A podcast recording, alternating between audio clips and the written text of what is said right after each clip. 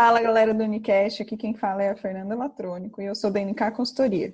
Esse é o segundo episódio da nossa série Fábulas. Nessa série a gente vai levantar os principais mitos, as crenças dos empresários e ver o que faz sentido e o que não faz. Para conversar comigo hoje eu tenho o Nicolas. Olá pessoal. E o Iago. E aí pessoal, tudo bem? Então, então vamos à fábula. Olá, Ncasters. Aqui é a Sandra Rosa. Tenho uma empresa de vendas de itens de tarô e clarividência e quero vendê-los, vendê-la, pois vou tirar um ano sabático na Romênia. Já tenho muitos compradores interessados, mas não sei quanto posso pedir pela loja. Afinal, tenho um estoque bom, um ponto central, uma carteira de clientes fiel e uma marca já consolidada no mercado. Como posso colocar um valor nisso tudo e ainda convencer o comprador de que é um bom negócio? Essa é uma pergunta bem boa, acho que eu, eu adoro falar desse tema. É, Nico, você quer começar comentando sobre a, a fábula da Sandra Rosa? Pode ser.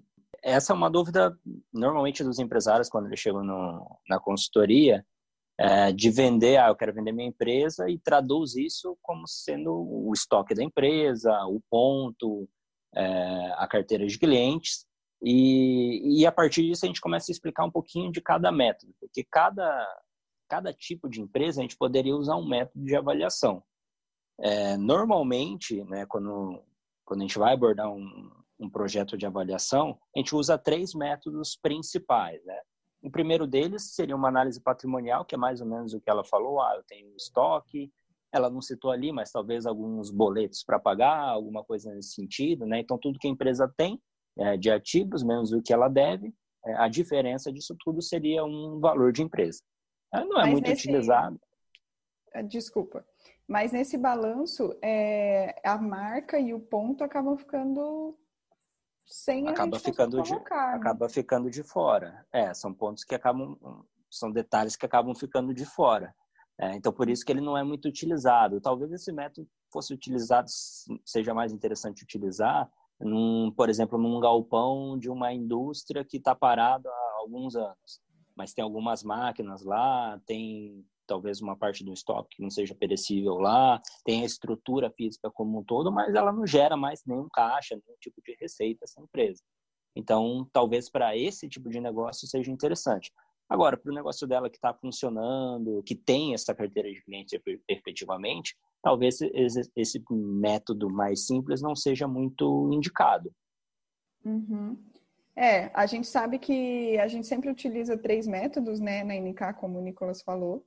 E o segundo método que a gente pode utilizar, que é um método um pouquinho mais complexo, ele seria a gente comparar a empresa da Sandra Rosa com outras empresas do mercado é que já foram vendidas ou que foram negociadas. E esse método eles chamam método de múltiplos. Então a gente teria que encontrar no mercado da cidade dela é, ou no país que ela está vendendo uma outra empresa que vende itens de tarô e clarividência. E essa é a grande dificuldade desse método. Embora ele seja um método que traduza a expectativa do mercado quanto ao valor da empresa, que é o método de múltiplos, né? É, tem uma dificuldade muito grande de encontrar empresas similares. Acho que o Iago consegue dizer bem para a gente o quão é difícil a gente encontrar empresas iguais, né, Iago? Porque tem uma grande história por trás de cada empresa que, que a gente não consegue replicar muito bem, né? Sim, é, na verdade, eu acho que o principal ponto ali, né, quando a gente fala de qual é o preço de uma empresa e quando a gente busca essas referências, né, para a gente trabalhar um preço um preço bom para quem está vendendo, né, e justo para quem está comprando, a gente tem que pensar que nós nós estamos vendendo coisas, né, nós estamos vendendo um negócio. Então, se ela está vendendo a loja dela com carteira de clientes, com um ponto, com uma marca, ela está vendendo um negócio, né? E... Isso. E aí o balanço patrimonial cai de vez por terra mesmo, né? Porque o, balanço, o método de balanço patrimonial são os bens. São coisas, né? né? E um... Se ela estiver vendendo coisas. a estrutura da loja dela, se ela estiver vendendo os móveis, né? Se estiver vendendo ali que já está pronto para uma outra pessoa que vai entrar e vai colocar uma outra marca ou que vai fazer outra coisa, aí talvez o balanço faça mais sentido, né? Você fazer uma análise de coisa, né? De quanto as coisas que estão ali valem. É, com relação aos métodos de múltiplos, é muito difícil de ter esse tipo de informação porque é, nem todo mundo sai por aí publicando, né? as informações Tem financeiras das também. empresas, né? Então, uhum.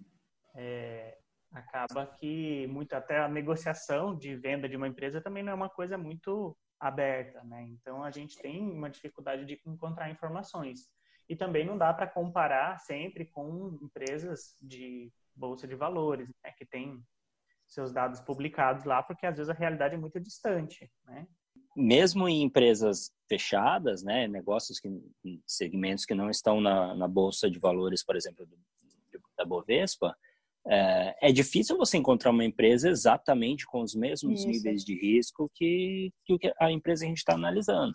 Porque às vezes um detalhe de uma empresa, por exemplo, antes dessa pandemia, uma empresa que tinha uma operação é, no varejo, por exemplo, mas também tinha uma parte da receita online, ela está muito mais à frente de uma empresa que só vendia no varejo, só na, na loja mesmo. Então, isso é um detalhe extremamente importante quando a gente está analisando é, empresas diferentes. Talvez uma mesma loja de calçados, é, por mais que ela tenha uma operação só numa loja, na loja própria, mas se ela tiver um e-commerce que já está gerando uma receita, o valor dela é pode ser muito maior do que uma empresa que não, não tem esse é, essa facilidade do e-commerce, apesar de são empresas pequenas e são né, negócios locais, mas é, são esses detalhes que, que a gente tenta colocar na avaliação que, que mudam muito o risco de, de cada negócio que a gente está comparando. Isso. Então, acho que para a gente resumir dois, esses dois primeiros pontos que a gente trouxe, é, o método de balanço patrimonial, ele é um método simples, porque a gente levanta o que a empresa tem, menos o que a empresa deve, e a gente consegue dizer para o empresário quanto que a empresa vale. Então, a minha empresa acaba sendo o que ela tem, né? E não é a melhor método porque resume toda uma história de uma empresa em, em coisas, né? E a gente sabe que uma empresa não é apenas as coisas que ela tem. Quando você não está vendendo um negócio, né? Você está vendendo isso, isso. coisas, né? Os, os móveis, equipamentos, né? Que está dentro daquela empresa. Isso.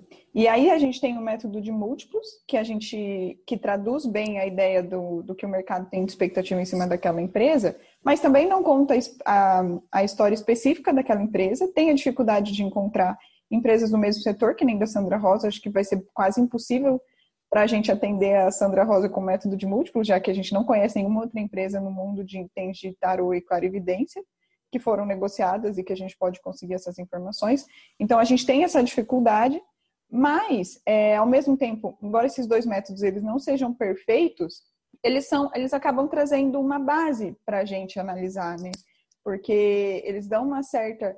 O balanço patrimonial acaba trazendo uma robustez de bens, ou seja, se tudo der errado, o que, que vai sobrar da empresa e o método de múltiplo acaba trazendo uma visão de mercado. E quando é um tipo de negócio que é muito negociado, né, tipo que é muito vendido, comercializado, você encontra bastante informação, o método de múltiplos normalmente ele ele justifica até o fluxo de caixa, né? Um, um... Isso.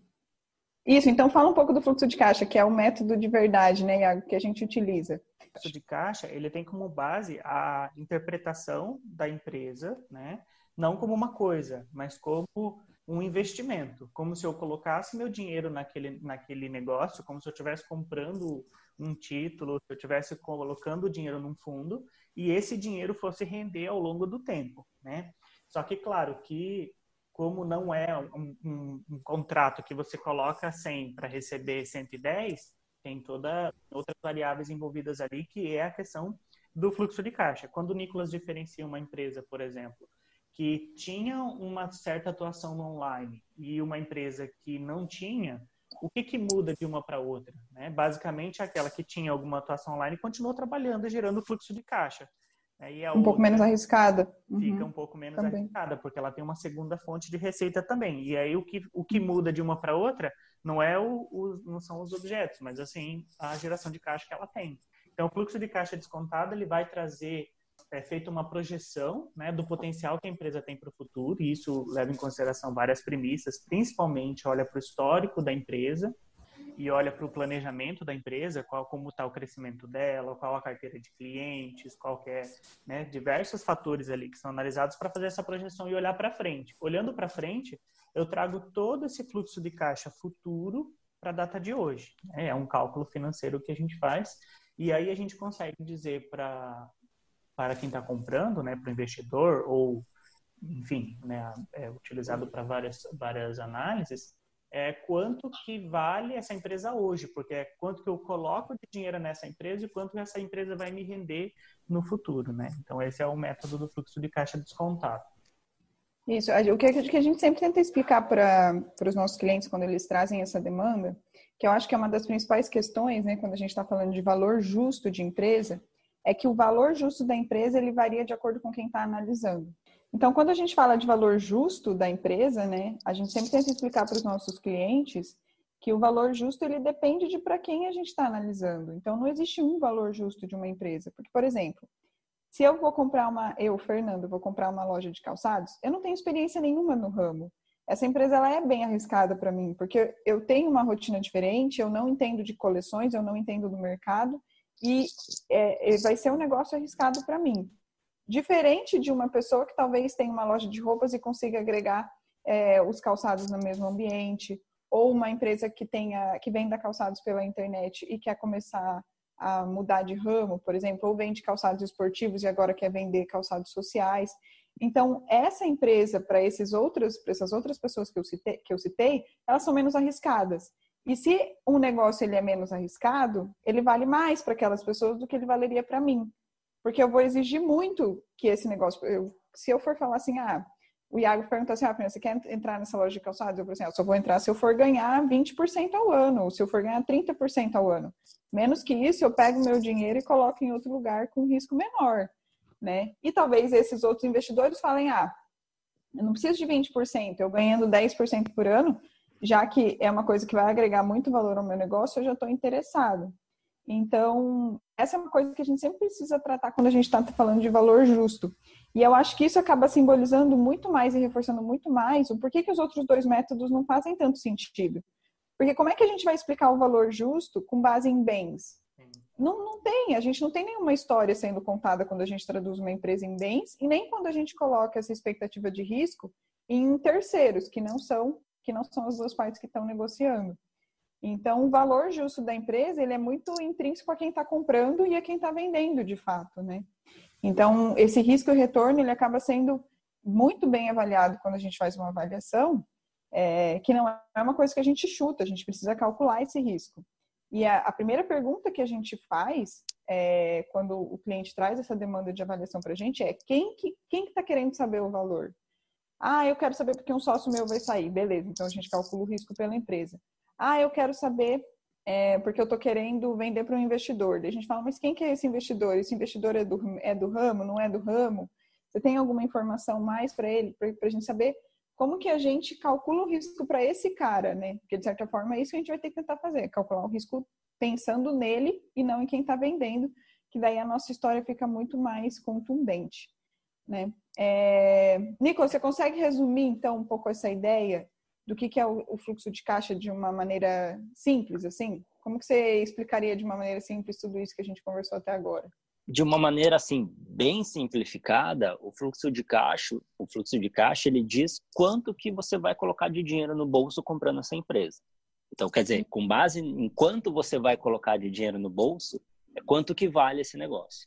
Então, a gente está sempre olhando para frente, está sempre olhando, entendendo o que, que é, o que, que fez a empresa chegar nesse ponto no momento da venda, para poder entender dali para frente o que, que vai acontecer.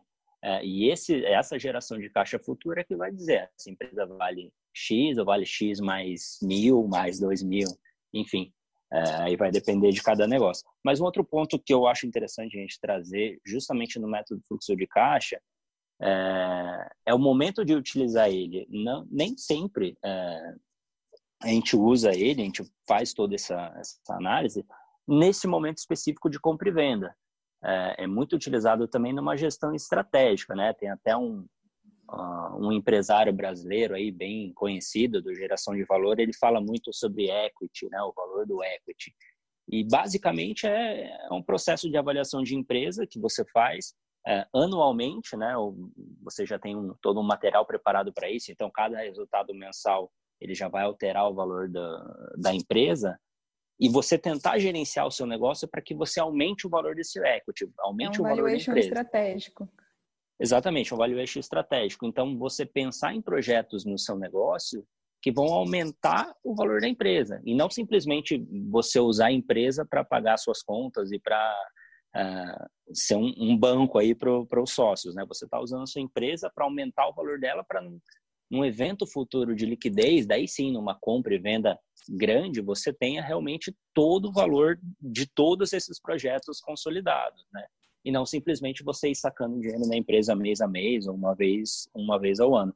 Então, essa é, um, é um, uma outra utilização do método de, de fluxo de caixa descontado, né? Isso é, eu acho que essa é uma utilização inteligente do método, né? Não é uma utilização paliativa ali, obrigatória na hora que a gente está querendo descobrir o valor, o valor justo da empresa. Acho que ela já é bem mais estratégica nesse, nesse momento. No momento dessa venda, às vezes não é o momento mais interessante para você vender. É, né? Por exemplo, a gente está vivendo isso, a gente está vivendo isso agora, né? Muitas empresas aí é, deixaram de vender muita coisa, isso vai impactar muito os resultados e talvez vender uma empresa neste momento seja o pior momento, né? Isso. E até assim, pensando na Sandra Rosa, ela ela está querendo vender porque ela quer fazer um ano sabático na Romênia. É, se a gente for aplicar um valuation estratégico no caso dela, a gente poderia fazer um valuation agora e falar, ó, oh, Sandra Rosa, seu negócio hoje de acordo com o fluxo de caixa, vale 2 milhões. Vamos trabalhar para que daqui a um ano ele valha 3 milhões e você tire a dia aí o seu ano sabático em um ano, mas a sua empresa vai valer muito mais daqui a um ano. É uma possibilidade que a gente tem também, né, de trabalhar nessa metodologia. Ah, o que, que a gente precisa fazer para que esse negócio, ao invés de valer dois, valha três daqui, daqui a um ano, né? É, é uma forma da gente trabalhar também. Iago, você quer complementar para a gente finalizar? Eu só queria complementar que a avaliação de uma empresa também ela pode ser feita em não só na compra e na venda, né? No caso, às vezes quando você está trocando o dono da empresa, mas também a gente vê muitas vezes é, empresas que se juntam, né? Ou fazem fusão. É, uma fusão, ou às vezes dentro de um segmento específico compartilham ali carteira de clientes e tudo mais, e a gente tem que ver que quem entra com o quê, né? Então, quanto cada um fica é, uhum. numa partilha dessa. Então é, é interessante que dá para fazer. O que importa é o raciocínio, né? Na verdade, eu Sim. posso fazer com o raciocínio da avaliação, eu consigo saber quanto vale a carteira de determinados clientes. Eu consigo dizer Sim. quanto vale uma, uma de determinada produção. marca ou uma uhum. linha de uhum. produção, ou por exemplo, se eu tenho uma exclusividade na cidade de determinada marca, eu consigo através do fluxo de caixa dizer quanto que essa marca, quanto isso vale se eu quiser repassar isso para alguém. Porque o raciocínio é fazer a conta de quanto que isso pode me gerar de caixa no futuro, aplicando uma taxa de risco. Né? Então, eu consigo Sim. fazer precificação disso para muitas coisas. Né, na verdade, esse método, se você tem um domínio dele, você pode aplicar ele para muitas coisas da sua vida, né? Uhum. Até para determinar é, compras à vista ou compras a prazo. É, você acaba tendo a possibilidade de aplicar ele em muitas questões da vida, mas é uma questão de raciocínio mesmo que precisa ser criado. Né? Para a gente finalizar, eu acho que no fim, essa, essa é sempre, essa, a gente sempre termina apresentando uma proposta para um cliente falando isso. No fim, o valor da sua empresa é o que alguém está disposto a pagar. É, e a gente só utiliza esses métodos todos, né? Então a gente sempre faz os três métodos que a gente citou, mesmo que os dois primeiros que a gente tenha citado não sejam tão tão robustos nem tão completos, mas a gente usa eles para dar, para corroborar ou para explicar um pouco do, do, método de fluxo de caixa. É, o método de, fluxo de caixa ele só vem contando uma história que acaba justificando o valor que a gente chegou para que alguém esteja disposto a pagar o valor que a gente chegou. Então, uma empresa de fato ela vale aquilo que alguém está afim de pagar por ela naquele momento. Então é isso, pessoal. Se você ficou com alguma dúvida, é, siga a gente nas redes sociais, NK Consultoria, Instagram e o Facebook. Se você tiver alguma dúvida, manda um direct para a gente lá ou pode mandar um e-mail para contato@nkconsultoria.com que a gente está bem disposto a responder todas as dúvidas de vocês. Falou, tchau, tchau.